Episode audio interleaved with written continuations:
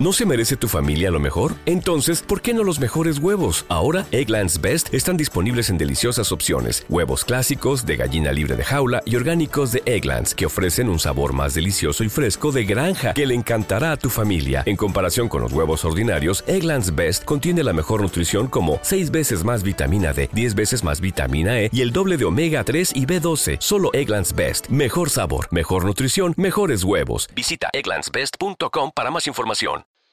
Este es el vuelo 0015 del mochilazo. Por favor, abróchense los cinturones. Vamos a despegar.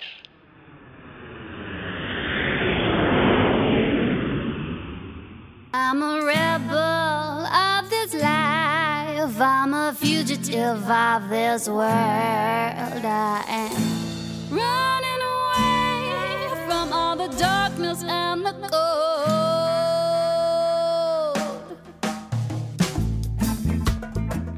Yeah, saludos a todos y todas los rebels y rebeldes que están sintonizando hoy el mochilazo a ritmo de Free Like Me. Se llama este dúo que estamos escuchando de fondo. Ella es Lucy Gallant y suele ir acompañada de Daniel.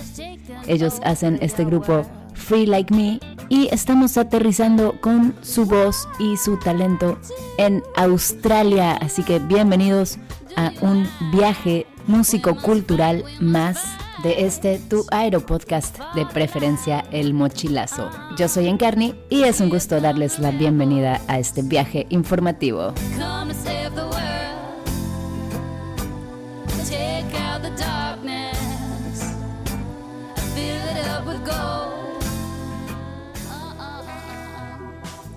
La palabra Australia viene directamente de el latín australis, lo cual quiere decir sureño o relativo al sur.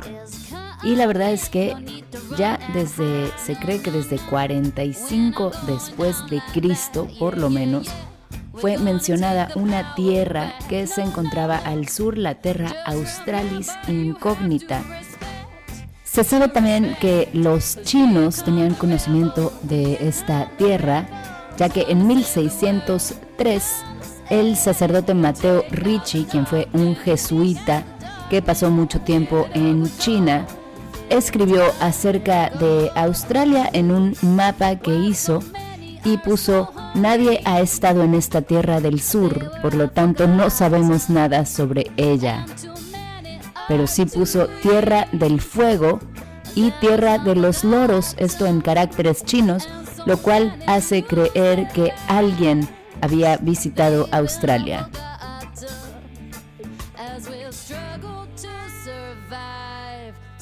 Algunos estudios recientes llegan a la conclusión de que los primeros europeos que pasaron por Australia fueron los españoles, ya que han encontrado cascos pertenecientes a soldados de España que datan del siglo XVI. Pero lo que tenemos en los registros nos dice que el primero en visitar Australia fue un holandés. Los holandeses le llegaron incluso a llamar Nueva Holanda en algunos mapas, pero no establecieron ningún tipo de colonia. No se estableció ninguna colonia en Australia sino hasta 1770. Esto fue a cargo del capitán James Cook, quien llegó prácticamente para establecer una colonia penal. Es decir, estaban mandando a presos a cumplir ahí su condena. Y por supuesto no podemos olvidar que a la llegada de los europeos en Australia ya había grupos aborígenes que vivían en la zona. De hecho, antes de la colonización europea hablaban más de 250 lenguas. Hoy en día quedan menos de 20 y muchas de ellas están en peligro de extinción. Australia es grandísimo, mucho más de lo que imaginamos. De hecho, de lado a lado de Australia es tan ancho que podríamos llegar desde Londres a Moscú. Y la mayoría de sus habitantes viven justamente alrededor pegados a la costa, ya que el centro es un gran, gran desierto. Y un dato curiosísimo es que justamente desde este desierto es que se exportan muchísimos camellos hasta Arabia Saudita. Ellos compran los camellos tanto para consumo como para uso.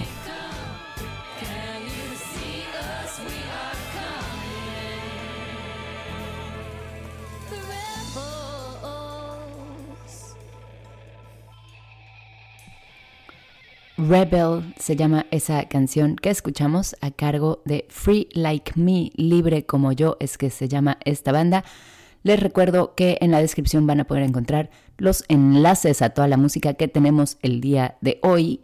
Por supuesto, como siempre, con el permiso de cada uno de los artistas a quienes quiero agradecer tremendamente desde este micrófono.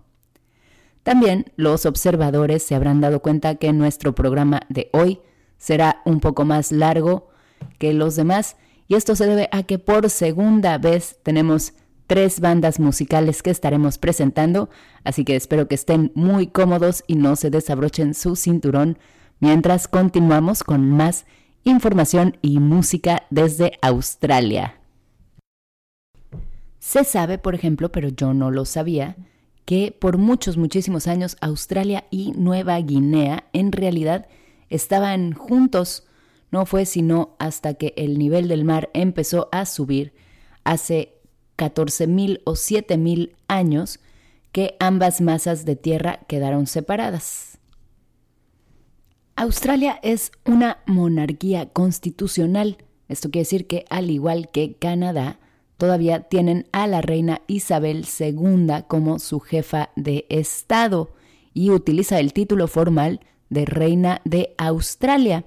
Es por esto también que la bandera de Australia mantiene, ahora sí que la bandera de Inglaterra dentro de sus símbolos y tiene también varias estrellas que representan a los reinos de la mancomunidad. Estos son los reinos que en algún momento fueron parte de la corona inglesa.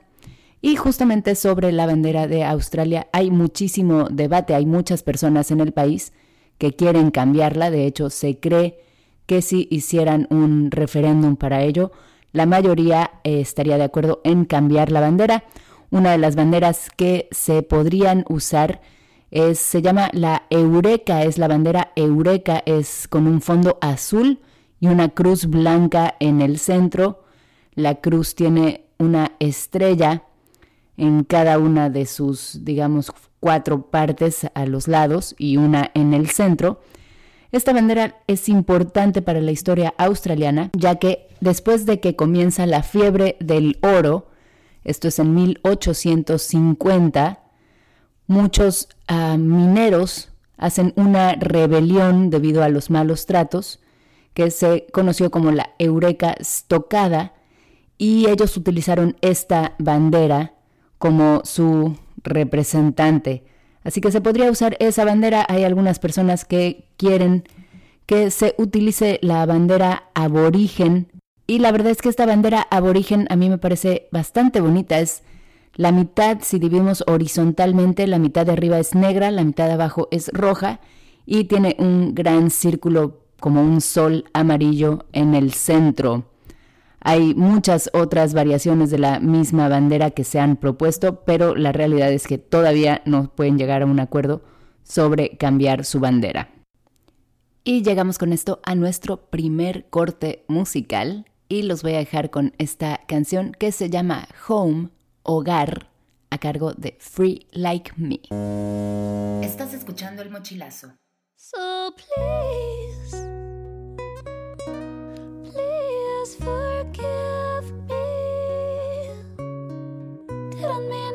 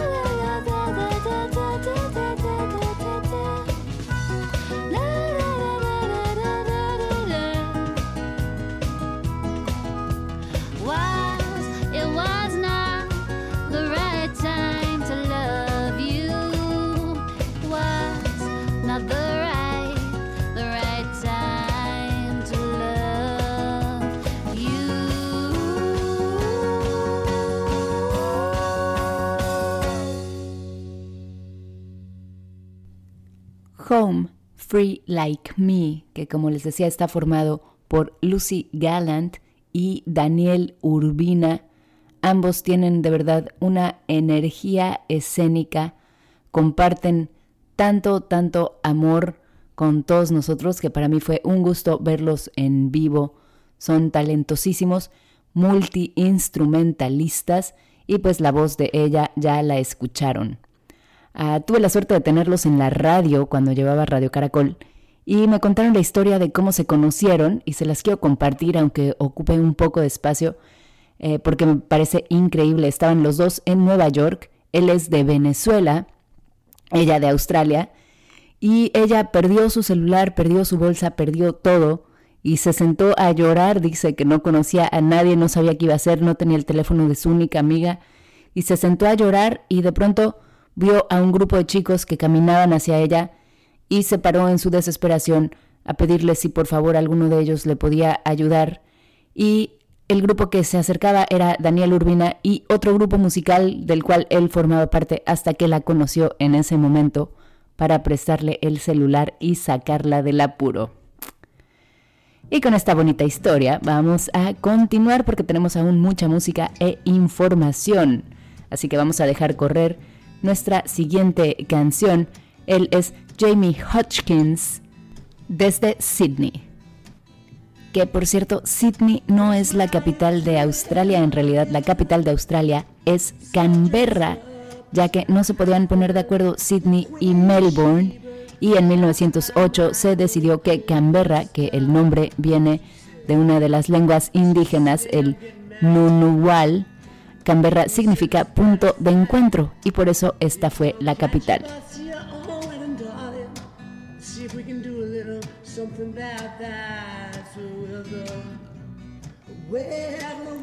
¿Y qué puedo decirles? Este cantautor que estamos escuchando tiene esta voz tan desgarradora y tan bonita y unas letras maravillosas. A veces prácticamente parece que está haciendo poesía y es por eso que decidí contactarlo y agradezco que además de todo nos mandó algunas recomendaciones para nuestro episodio de hoy.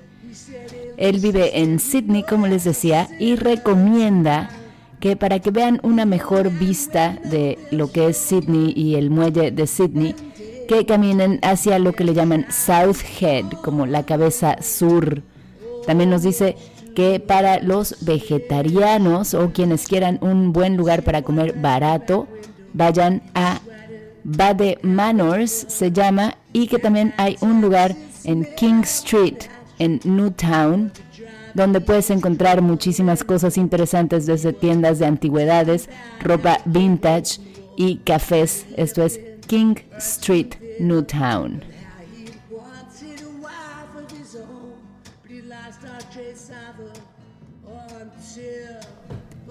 Y seguimos aprendiendo en este programa.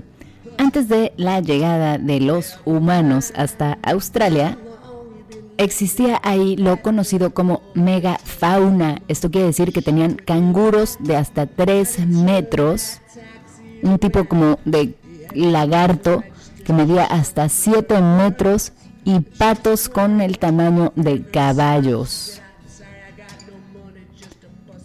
Los canguros y el emú no pueden caminar para atrás, no pueden eh, ahora sí que echarse en reversa y esta es una de las razones por las que están en el escudo de Australia, siempre para adelante. La ciudad de Melbourne tiene la población de griegos más grande del mundo después de Atenas. Esta fue una de las grandes sorpresas que me llevé al hacer la investigación para este programa. También en 2005 trataron de prohibirle a los guardias del Parlamento utilizar la palabra mate. No sé si ustedes han escuchado, pero a los australianos se les conoce así como a los mexicanos por decir, ¿qué pasó, güey? Ellos todo el tiempo dicen, mate, hey mate, hey mate. Entonces trataron de prohibirle a los guardias del Parlamento utilizar esa palabra pero la prohibición duró solo un día después de que se dijera que la ley era anti-australiana. Incluso un ex primer ministro dijo que no había ninguna otra palabra que lo hiciera sentir mejor cada que llegaba al trabajo.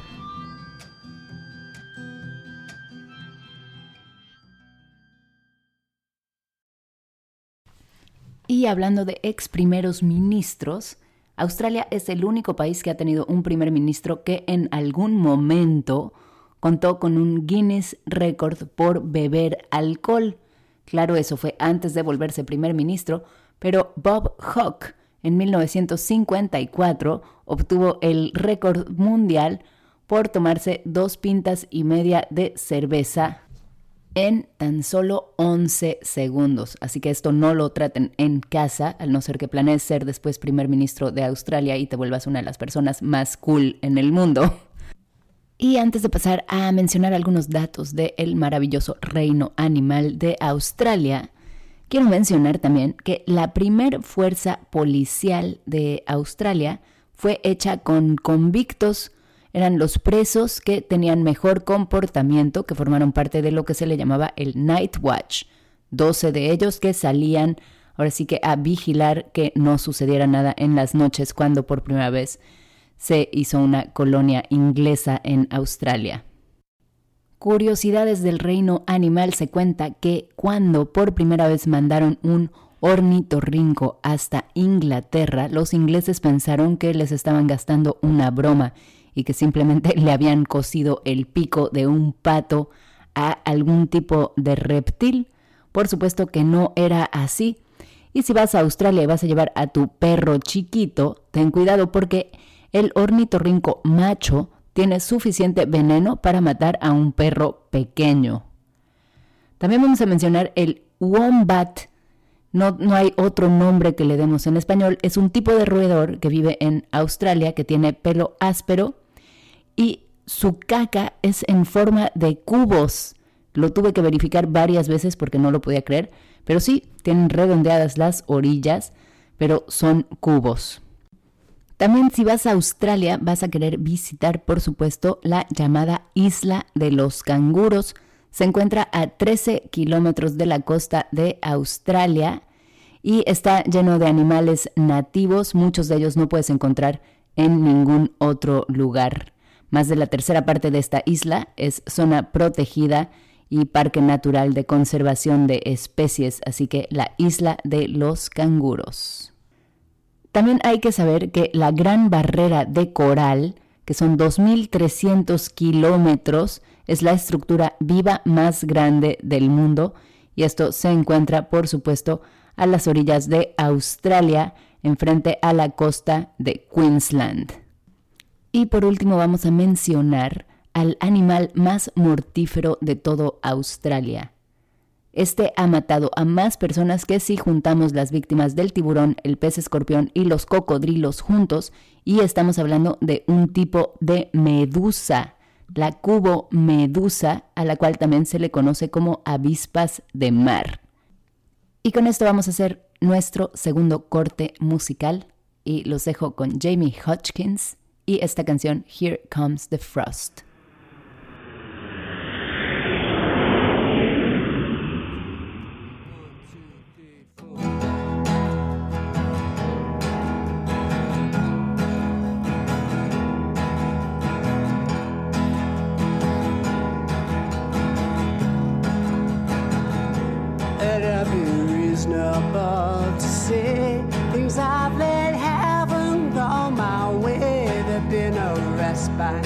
on the fries, but now that's gone.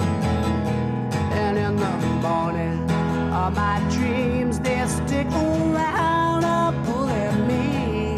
It's like a vessel, Jacob's angel through the dark.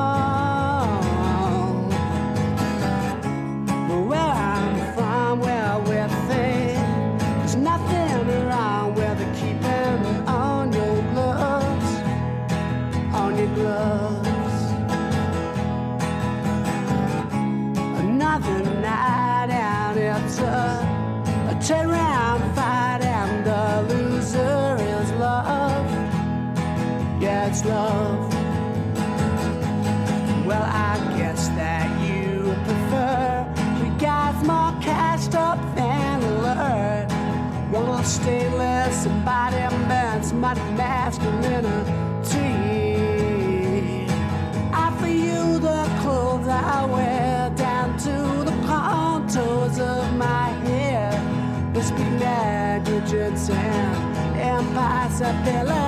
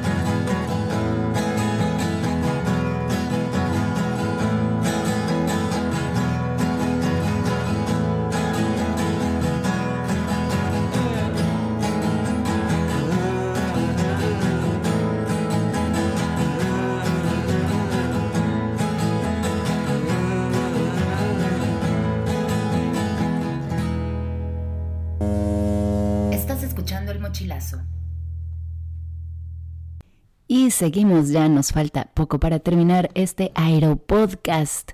Y tenemos algunos inventos australianos que la verdad me sorprendió la cantidad de inventos realmente importantes que tenemos gracias a personas de este país.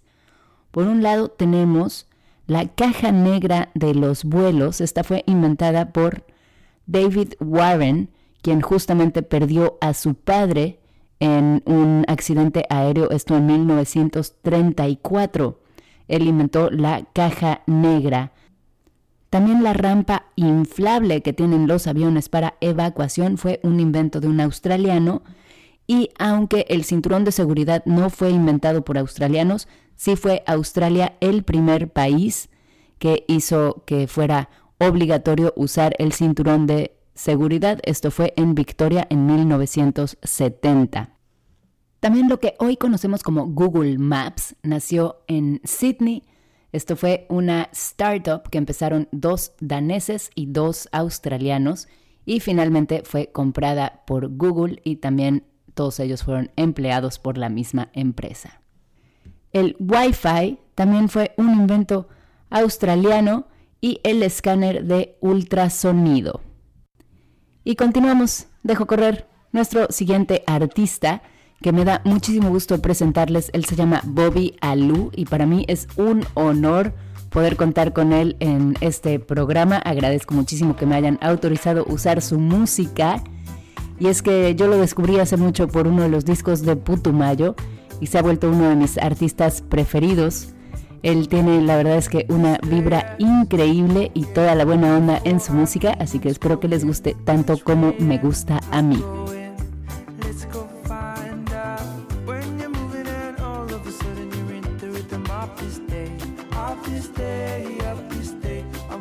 Y con Bobby Alou nos vamos a trasladar hasta Byron Bay, la bahía de Byron, que es donde él vive, y es uno de los lugares más interesantes en Australia para música, para surf, para yoga, para la gente que va ahora sí que de mochilazo y tienen festivales muy importantes como el Blue Fest y el Splendor in the Grass. Todo esto pasa en Byron Bay. Y desde la bahía de Byron nos vamos a ir hasta Paraguay.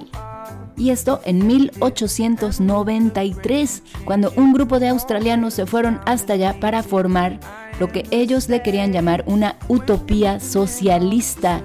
Y todos ellos eran guiados por una persona, William Lane, quien quería que sirvieran de ejemplo para los trabajadores del mundo para que fueran una armada disciplinada que nos llevara al socialismo.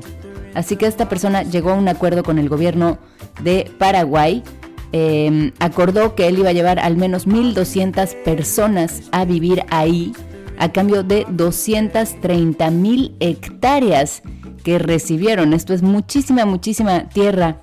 Lo cierto es que este experimento no funcionó, según todo lo que encontré en mi investigación. Para empezar, nunca llegaron a ser la cantidad acordada, se cree que máximo fueron 500 australianos que llegaron hasta ahí. Eh, pronto se empezaron a ir varios de los que habían llegado, más que nada porque no estuvieron de acuerdo con las reglas que había puesto este líder. Tenía entre las reglas el no beber alcohol, lo cual por lo que veo para un australiano es muy muy complicado. El abstenerse del sexo con los nativos para poder conservar la raza. Y también decía que el matrimonio era para siempre.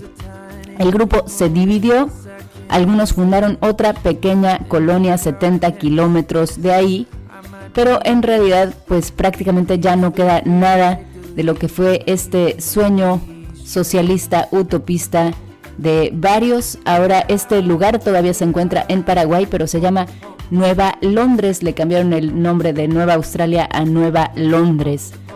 Entre las personas que se fueron a vivir allá eh, como los primeros pobladores de esta colonia, se encontraba una famosa poeta australiana, ella se llama Mary Gilmore, quien además se encuentra en los billetes de 10 dólares de Australia.